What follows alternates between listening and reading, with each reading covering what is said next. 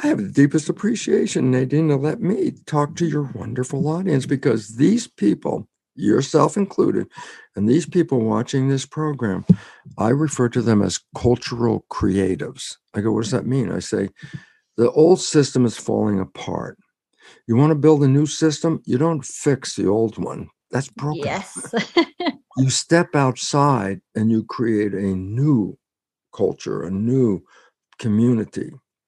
And this is seeded by people who are thinking different than Mhm. those, what I say, in the box. I say, no, thinking in the box, the box is broken. Step outside the box, create an- another way of life, another way of civilization, another way of how do I spend my days here? Mm. And all of a sudden, then guess what? You're creating a new consciousness where people that are struggling will come over here because the only way out of the struggle is to get outside the box Mhm. and you have to be a cultural creative and so you're a cultural creative but then i want people to understand this audience if you're listening to this program then by definition you're a cultural creative. I say why? Because you're looking for answers that you're not going to get from the conventional tv show or the conventional news media. You're looking for answers that can make a difference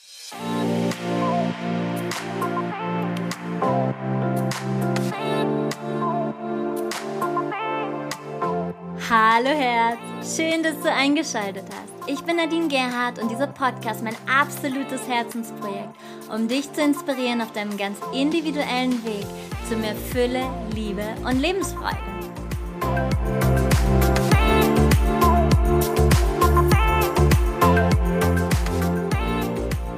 Hallo, du wundervolle Seele. Happy Monday! Heute sind wir wieder zurück im Hypersonic Podcast und der Name spricht heute mal wieder Bände. Ich strahle von einem Ort zum nächsten, denn ich habe mich sage und schreibe eineinhalb Jahre auf dieses Interview gefreut, obwohl ich nicht wusste, ob es überhaupt stattfinden wird, ob ich überhaupt eine Zusage bekomme. Und tada, die Zusage kam. Und ich empfehle dir heute den Podcast, diese Episode am besten sogar auf YouTube anzuschauen, denn da siehst du diesen Mann auch. Er trägt so viel Liebe in sich. Oh Gott, ich hätte einmal durch die Kamera hüpfen können, ich hätte ihn dauerknuddeln können. Wir hatten so viel Spaß vor dem Interview, wir hatten so viel Spaß nach dem Interview und mittendrin sowieso. Und ah ja, dieser Mann ist einfach bombastisch. Das Interview ist bombastisch. Ich spreche von keinem geringeren als den Pionier der neuen Wissenschaft, Dr. Bruce Lipton. Und über was sprechen wir? Ich mache es kurz. Wir sprechen darüber, wie wir im Einzelnen wie auch im Kollektiv vom Opferbewusstsein ins Schöpferbewusstsein hineintreten, in unsere Eigenmacht, in unsere Schöpfermacht. Denn hier sind wir handlungsfähig. Hier können wir uns die Welt erschaffen, die wir uns erwünschen oder die wir uns wünschen. Und du wirst an einer Stelle zweimal einen Piep von mir hören, wo ich so einen eigenen Überton einfach drüber setze. Wenn du mir bei Social Media folgst, dann wirst du bestimmt wissen, warum ich diesen Piep da setze. Und wenn nicht, ist es auch nicht so schlimm. Du wirst es trotzdem ähm, verstehen, um was es geht bei diesem Thema. Ganz, ganz viel Freude mit diesem ganz besonderen, zauberhaften Interview. we are in the evolution that I have described earlier in my book, Spontaneous Evolution. We're in it right now, and and people are afraid. And if they understand what's going on, maybe they won't be afraid because uh, we need to break this system to create one that we could survive with. So Yes. it's important And time. it's very important because here in Germany, there's so much fear right now, so much fear because uh, money uh, of about I have not enough money, but we are rich here, right? And uh, of he, uh, they they are afraid about heating and everything. It's so I know, and you got to be careful because fear generates reality. yes, that's true. you know the um the us the center of the united states uh, they call the bread basket they say that because most of the agriculture is in the center and in 1929 the breadbasket turned into what is called the dust bowl. Mm-hmm. It turned out no more plants grew, dust storms and you know dirt and no no no growth and nothing going on. It was was the Dust Bowl from 1929 to 1939. Mhm. And the interesting thing was the Great Depression was 1929 to 1940. And basically is when humans lost their spirit and hope. That was the depression took away hope and spirit. Um, it it doesn't just affect the humans, it affects uh, everything in the environment. So the Dust Bowl was not an accident, it was nature reflecting human nature. Mm. Amazing, amazing. So we are starting already. Yes, because we, we should use every second of our time. so first of all, I'm I'm really really happy that you are here in the High Sonic podcast because today it's the World Day of Gratitude. Yeah. so it's like wow, and um, yes, I'm sure your assistant was like, oh my gosh, an email again from Nadine, please. She maybe she begged you that you come into the podcast, and yeah, you did. it. So uh, thank you and welcome, Dr. Bruce Lipton. Well, Nadine, I am so honored to be here, especially, you know, Gratitude Day. I live in gratitude because mm. most of my life was like everybody else's life, you know, the fears, the concerns, and all that stuff. And then the science, the new biology that I learned, recognized, oh my goodness, I'm not a victim, I'm a creator. and uh, all of a sudden I said, well, if I'm the creator, let's change this picture. and now I live every day, the truth be, I live uh, heaven on earth every day because I recognize this is a place of creation. And then I took power over my creation. And as a result, I live uh, heaven on earth because Mhm. that's my creation. Right. So people often only go another way when the way stops, the way uh, it comes to an end, and the pain and the suffering is so big. How can this be changed? Well, the idea is this let's start with a simple fact of physics, okay? Right. And quantum physics, I'm not going to go into detail, but quantum physics is the most valid or the most truthful of all the sciences. And principle number one, listen, principle number one, since 1927, human consciousness is creating life experiences. That's a principle of the most valid science. And in that science, there was another interesting fact that says that everything is energy. That's quantum physics. The conventional ones we learned it was called Newtonian physics, which said, oh, the universe is made out of matter and the universe is made out of energy, two different things. And quantum physics, almost 100 years ago, said, no, everything is energy. We are energy. We're actually, uh, in the terms of energy, each of us is a unique energy field. And I say, what's a field? Well, it's a force of energy. And I say, well, what's a, let me, I love it. Here's definition of field invisible moving forces that influence the physical world. And I go, okay, that's interesting. And I say, guess what? Spirit, definition, invisible moving forces that influence the physical world. Quantum physics is revealing that we are spiritual entities. And mm-hmm. the most important insight, there's so many things that come from this, but number one, you can't die. You're not even in here. You're a spirit. This is like a television set. You're watching the Bruce TV. And the Bruce show has got, I got antennas on my cells that pick up a broadcast. And Bruce is the broadcast and it's playing on this TV. When you watch a TV and it breaks, we say, TV is dead. I go, tot, dead, gone. I say, uh, is the broadcast still there? Mhm. And they said, yes, the broadcast, you get another TV. And when you tune it to the station, the show is back on, but in a different TV. Mm. In physics, it says who we are are spiritual energy fields playing through this mechanism. And that eh, this mechanism, like a TV. So if the body dies, the broadcast is still there. And a future TV will have the same antennas that you have, and you'll be back, but in a different TV. Does it does it make a difference, male or female? I say, no, no, that's the TV. That's not the broadcast. I say, mm-hmm. does it make a difference? It's white, brown, black, red, yellow. I say, no, that's the TV. That's not the broadcast. We're the broadcast. And the new science that backs up the physics is called epigenetics. When I was teaching in medical school, I was teaching genetics, or specifically genetic determinism. So what does this? that mean? it, it means this the belief that most people have is that the genes control their lives mm. and that they didn't pick the genes as far as they know can't change the genes and the genes turn on and off by themselves that's what the program is i say when you put that together, then guess what? We're victims of our heredity.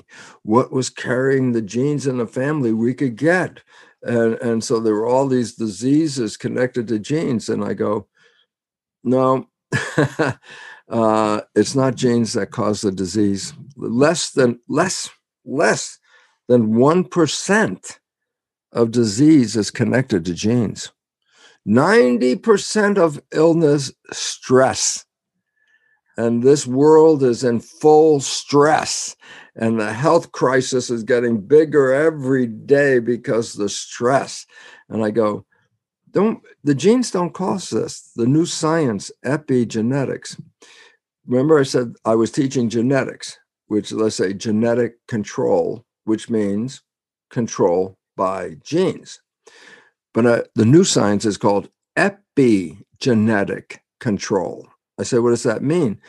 Epi means above. We want to talk about skin. Mm-hmm. In science, we say epidermis. Mm-hmm. I go, what does it mean? Above the dermis. I go, yes, just underneath the skin is a layer called dermis. Epidermis means above dermis. Epigenetic control means control epi control above the genes. Mm. And I go, well, what's different? The genes, there's it's uh, genes do not turn on and off. That's a fact. There's no on and off to a gene. A gene is a blueprint to make the parts of the body. And I go, go, go into an architect's office, and let's say she's working on a blueprint and you ask her, you say, Is your blueprint on or off? And she would look at you, You're crazy. There, there's no on and off to a blueprint. I go, Exactly. Genes are just blueprints. The mind is the architect, hmm. the mind controls the genes. And then I said, Well, wait, in the old story, genes control themselves. I'm a victim. Today's story is my mind controls the genes and I control my mind. So I'm not a victim of my genes, I'm master of my genes. Oh, wow. And your mind creates, uh, uh, uh, let me just, if I could simplify it the simplest way. Mm-hmm. We say the cells, inside the cells are the genes inside with the nucleus, they call the nucleus the structure, okay? And in the books right now, you could go anywhere where you are. School is there. I say, look, and it says, the nucleus of the cell is the brain of the cell. I said, what does that mean? Well, the genes are in the nucleus. So they say the genes are like nerve cells, turn on and turn off and control things. So they said the nucleus is the brain. It's like, no, no, no. The nucleus is the reproductive organ, the gonad of the cell. It's reproduction. That's what the DNA does, reproduces the body, the cells, a reproduction. Mm-hmm. The brain of the cell is the skin. And I go, you know what's interesting? In the embryo of the human, the skin on the back turns in and becomes the spinal cord and the brain. So both the cell and the human the brain comes from the skin. Okay. Mhm. So I say, so genes do not control. I say, no. The environment, the cell will adjust. Like if you go outside right now and it's cold out, then you feel cold on the skin, which is Mhm. reading the environment. Then it will cause your body to warm up. Okay. So you stay warm. Or in the summertime, you go out and you feel that it's hot out. then the temperature will cause the body to go to a lower temperature, cool off. Okay. So I say, genes had no control over this. Environment controls this. I go, this is what we now find. Genes have really not very much control. It's the environment. Okay. Mhm. So and then all of a sudden I have to say this the cells in my body. Uh, it, my body is like a culture dish, a skin covered culture dish inside, 50 trillion cells inside, Wow. but they have to grow in, in the environment. And I said, What's the environment? The blood is what we call the culture medium. This is Mhm. where the cells live in blood. Then my research showed the chemistry of the blood controlled the genes. So I said, Oh, the blood controls the genes. And I go, Yeah. And then I say, Well, where who controls the chemistry? I say, the brain is the chemist that puts the chemistry into the blood that controls the genes. Mhm. And then the most important question What chemistry should the brain put into the blood? And the answer whatever picture you have in your mind love, fear, anger, sadness the brain translates that picture into chemistry, which goes into the blood, and the blood goes to the cells and controls the biology. Wow. Then, if you understand this, you're not controlled by the genes, you're controlled by the picture in your mind. And most of us, as you said, today's world, the picture is scary.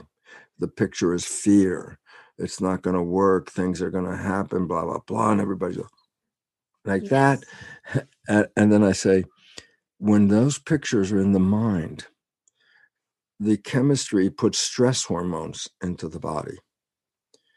And the stress hormones shut down the growth of the body to get ready for run from that tiger, that saber tooth tiger is chasing you. So you want all the blood in your arms and legs. So I say, the stress hormones squeeze the blood vessels in the in the gut, Mhm. which is where the maintenance of the body, re-cleaning of the body, refueling the body, all takes place inside. But when you're running from a tiger, I don't care about this right now. I need to get all the money, energy into my arms and legs. So stress hormones shut the blood vessels in the gut. And it- when people are afraid, they say, I feel butterflies in my stomach. I feel fluttering, fluttering. I go, what you are feeling is the blood vessels are squeezing shut and pushing the blood from the inside here to the arms and to the legs so I could run in fear. Wow. So, number one, stress shuts down the growth of the body to put the energy into f- run, fight, Mhm. flight. Okay. Number two, very critical stress hormones shut off the immune system. And the reason is the immune system protects you of something on the inside that gets in there. And the immune system uses a lot of energy. Sometimes when people are sick, they don't have energy to get out of the bed. So if you're being chased by a tiger, do you want the immune system to work? I go, no. I need all the energy to run away from the tiger. So stress hormones shut down the immune system. Okay. And there's one last thing that stress hormones do. Remember, I said they squeeze the blood vessels in the gut shut and that pushes the blood to, to the muscles. Mhm. The stress hormones cause the blood vessels in the front brain here, which is conscious thinking brain. It causes the blood vessels to squeeze shut, just like here. Mhm. But when it does, then the blood gets pushed to the hindbrain, That's where the reflexes, reactions occur. So we get less intelligent when we're fear because fear says, Somebody help me. I'm a victim. Help wow. me. I'm a victim. Why? Because the brain is saying, I can't, this is nothing I can do with. I'm just a victim. So let's put three things together. Okay. Mm-hmm. And this program of how it works was a, a million years ago. It was created, not today. Yeah. And I say, what would what did we have to be afraid of? Uh, let's say a hundred thousand years ago. What why do we need to get stressed? What would cause that? I say, saber-toothed tiger. Mm-hmm. if it shows up, you got to run like crazy and escape. So I say, here's the difference between then and today. In history, if you escape the tiger, 10 minutes of running, if you escape the tiger, then there's no more fear. Mm-hmm. And and so fear was only a short number of minutes. And then you mm-hmm. shut and the system that was shutting you down is only for a few minutes. And then when you're free of the tiger, everything opens up, the stomach opens up, the brain opens up, the immune system, everything's good. Mm-hmm. Difference is today, fears are all day, all week, all year. I go, the human biology was not designed to be in fear more than a few minutes at a time because wow. it shuts everything down. But in our world, the fear, even like the COVID story, and people got afraid and they wouldn't talk to each other and they separate from each other and they don't get close and they stay home. And I get that was fear. And that fear causes what? Stress hormones. And I said, then what do stress hormones do? Well, they cause my immune system to shut down. I go, that's not what you want. if the virus is coming, I don't want my immune system shut down. I want my immune system working. Mm-hmm. But the fear that you heard on the news, the fear you saw on the web or the fear on the television set, that causes people to become weaker mm-hmm. when for the virus. Right. Is you know, did the virus was it that strong? It killed people? I go, nope. People go, but a lot of people died. I go, yes. Not because, listen, people died not because the virus was that strong. People died because they were not healthy. That most of them were overweight. Most of them had diabetes. Most of them were senior citizens whose mind and immune system isn't working that good anyway. But younger people, healthier people, it was better to get the virus than to get the peep, peep. Because it's side effects I don't want to get into because it's too many right now. But the point was this people got afraid. And I say, what did people do when they're afraid? I said they hid from each other and they went to their own places. And, and what I want people to understand is we as a population only have power when we form a community. If people are separated into separate pieces, there is no community and people have no power. And that's mm-hmm. just what happened in COVID. Mm-hmm. We lost the power and we bought somebody who said, This is what you do. Yes. Who said that? Yes.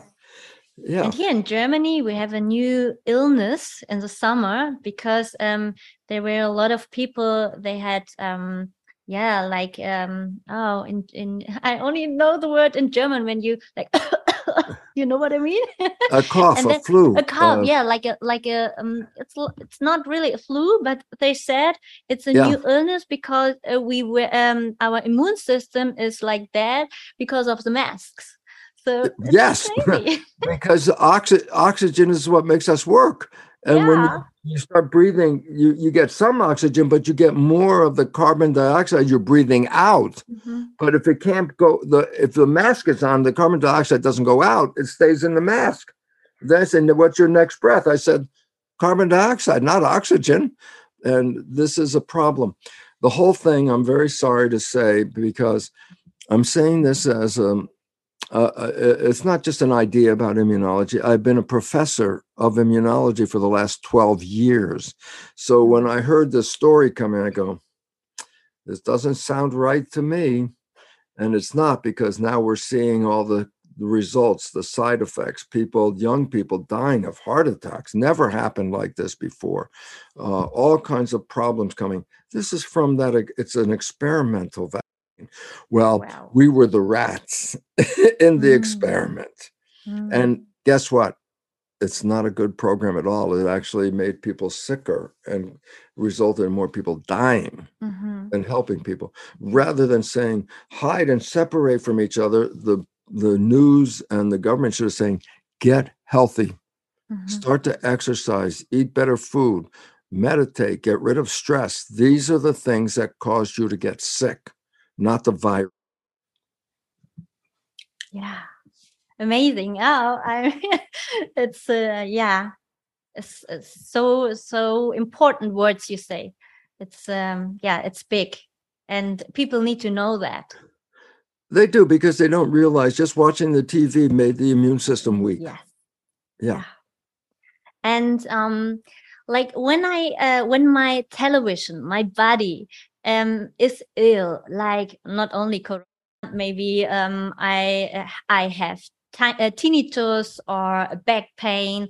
I I see a lot of people which are they uh, identify uh, themselves with uh, with the the illness, the illness, Yes. right? Like Yeah, I they- am the tinnitus, I am the back pain. How Yes. can we change that?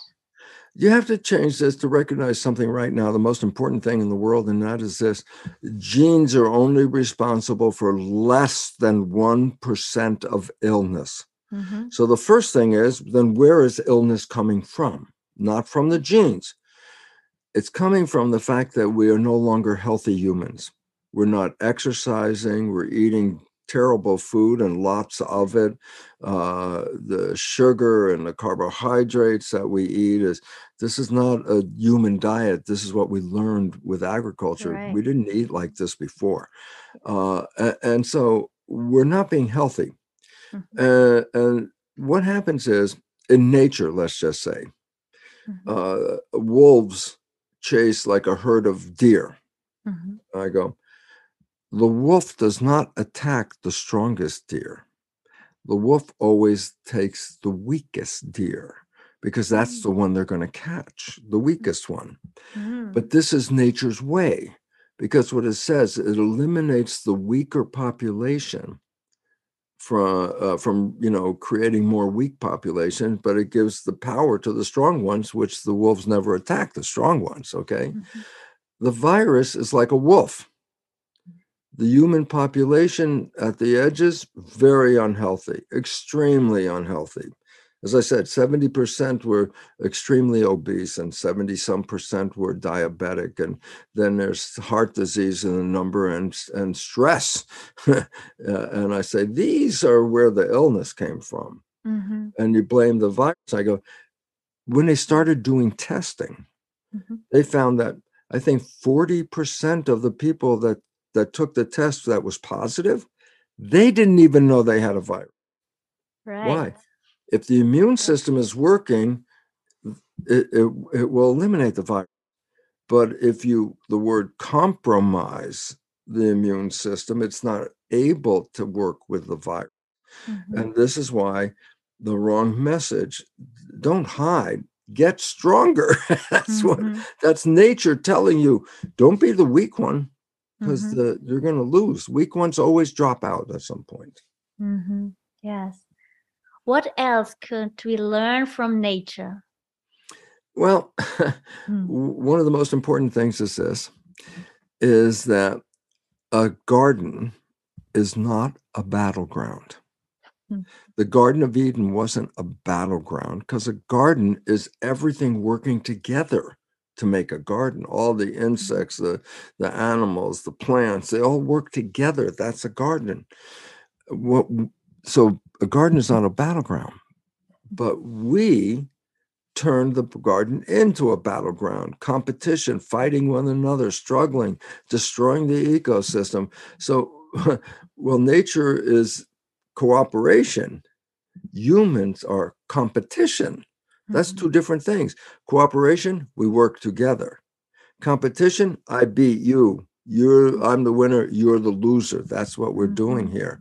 It's like this doesn't work in a garden. There is no there's no competition. A garden is cooperation. So we are in a learning phase right now. Mhm. We've been separated from each other. We separate based on the race. We separate based on religion. We separate based on the economy and politics and separation, separation. I go, that's the failure of human civilization Mhm. because our evolution is not separation. Our evolution is coming together and recognize each one of us as a piece of something bigger called humanity.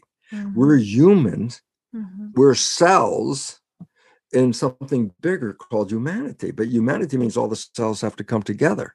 Mhm. And right now, we uh, the human population and human illness are both the same autoimmune disease. Autoimmune disease means self destruction. Mhm. The human population is undergoing self destruction. We're fighting each other and doing all that blah blah. Nobody's helping each other. Mhm.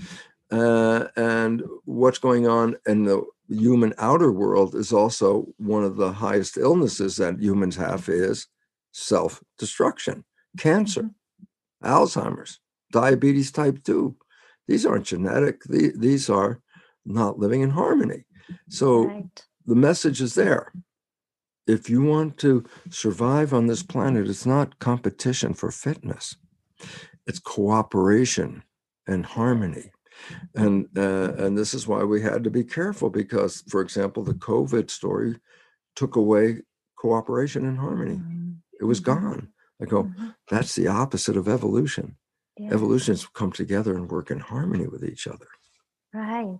And what I feel is that there's one side um, which uh, the people are very rich, and the other side, um, the people, yeah, has nothing. And um, the world, uh, everything comes because uh, we need to go into a balance uh, back again, right? Yeah, and this is one of the reasons NASA is the big science uh, institute in the United States. Mhm. They did a research project around the world, and what they found is this: it's a fact, and they published the article that human civilization it's, it's described as industrial civilization. That's the one mm-hmm. we're in. According to the article, industrial civilization is facing, and I want to emphasize the word in English, mm-hmm. irreversible collapse. Irreversible collapse means it's collapsing, but it's not going back. Oh, It's irreversible. To survive, we have to build something else. You can't go Mhm. back and fix this one. This is the one where the problem is. Yeah. So when you see civilization falling apart, which scares most people, it makes the stress hormones makes them sick. I go, no, no, no. When you see it falling apart, you go, thank you. You go, what do you mean? I go, because it's the civilization that we're in that is destroying the environment and leading to our own extinction. And how Mhm. long did NASA say it would be for this irreversible collapse? You ready? Mhm. 20 years maybe or less. And so it says, okay, listen, folks, this world is going through change right now. You see the change. What you see is the falling down of the structure. It's not working. I go, this is a good. I say, why? Because it's the structure of civilization that is causing the problem. you want to survive, you have to build a different civilization, mm-hmm. one that's based on different principles of spirituality, harmony, love, cooperation. Not this one based mm-hmm. on fear and violence and all that stuff. That's a that's the wrong one. And this is destructive. We're mm-hmm. destroying ourselves. So the way out uh, is to do something like you're doing, Nadine. Let's give knowledge to people because there's an old saying that everyone has heard knowledge is power. And I go, everyone knows that. And I said, well, let me say the same thing because it's more, if I say it this way, it's more important. I go, a lack of knowledge is a lack of power. What you don't know will disempower you. And I'm saying the beliefs that we have today, they're fundamentally flawed. Mhm. Number one, people say, well, genes control my life. I say that's 100% wrong. Mm. You control the genes. If you understand that, then there's a different outcome instead of saying, oh, I got a cancer gene. I go, there's no gene that causes cancer. Not, not one gene causes cancer. Mhm. A life not in harmony causes cancer. The gene will be activated when there's disharmony. But the gene doesn't get activated if you're living happy and healthy and loving. And that's why women that carry the breast cancer gene, they're so afraid. I got the breast cancer gene. uh, I'm going to get cancer. And the picture in their mind is a picture of cancer and disease. And I go, stop. Mhm. 50% of the women that carry the cancer gene never get the cancer. There's a point, and it is having the gene doesn't mean you get cancer. Having the gene and not living in harmony is what causes cancer. Mhm. So you can kill all the cancer cells. I say they're not the problem. That's the result of a problem. Mhm. First, it was the lack of harmony, and that made disharmony in this body, which leads to a cancer. Mhm. So we have to get rid of beliefs that are not supporting us. That one, for example.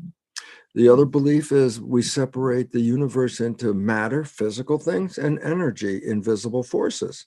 Mhm. And then in history, we say whatever's made out of matter can only be affected by matter. So I go, Mhm. oh, we're made, humans are made out of matter. So guess what they say?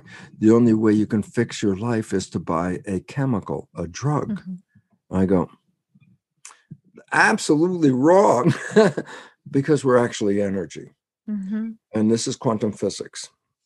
And it's hard for people to believe because we live every day in what looks like, oh, look, I just touched Mhm. myself. It's physical, you know? It's like, Mhm. that's an illusion of energy. Uh, Mhm. we don't have that much time to talk about it, but that's an illusion. Yeah. And I go, the significance is this energy affects energy.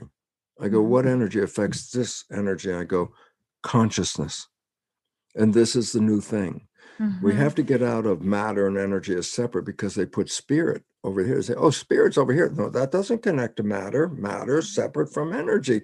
So spirituality disappeared. Mhm. People go to church, they say the words on Sunday, Sunday afternoon, they forget the words until next Sunday. Then they come back and say the words again. So the idea is you have to know something that I didn't believe in as a scientist. Mhm. I did not believe in spirituality. And I said when I was teaching a long time ago, I was teaching genes, genetic determinism. There's no spirituality. Mhm. But when I started getting into quantum physics and understand more about the nature of the cells, the fact is that's where I said, we're in a broadcast, just like a TV broadcast. No two people have the same set of antennas. Mhm. And I go, what does that mean? I say, the, it's like on the radio, you got a dial. You can go from station to turn it, there's another station, turn it, there's another station. Each of us is like a station on a very giant radio Mhm. receiving our own broadcast. You do not have the same receptors that I have. No two Mhm. people have the same. This Mhm. is why we can't change parts with each other. I can't put an organ into your body because your cells know Mhm. self. They know the cells with the right antennas on them, your antennas. If you Mhm. put in a different cell with different antennas on it, the immune system says not self. So if I transplanted a kidney from one person to another, the recipient of the kidney, they're not spiritually the same people, they're different. So their immune system will say not self and try to eliminate the graft. Okay. That's why I said Mhm. they gave them stress hormones so that the immune system wouldn't do that. So now it says every one of us is a different self. Why? You can't change parts with each other. We have like a serial number on our cells, different from each person. So I go, significance of that. The significance of that, each of us is receiving a different broadcast field, energy than anybody else. You receive a different one from me. I, I have a different one than you. No two people have the same. And I say, so what's the broadcast? I go, well, I just said in physics, they call it a field, but it's the same definition as spirit. And when I started to understand the physics, I said, oh, God, I'm not in here. And the mm-hmm. first thing that happened in my whole life was this great joy that I can hardly explain. Tears were coming down my eyes as I understood the science. And the science said, I cannot die. You cannot die. You're not in here. And if the TV goes, you get another TV, you'll be back again. And I go, when I started to understand this, the first thing that came to me was,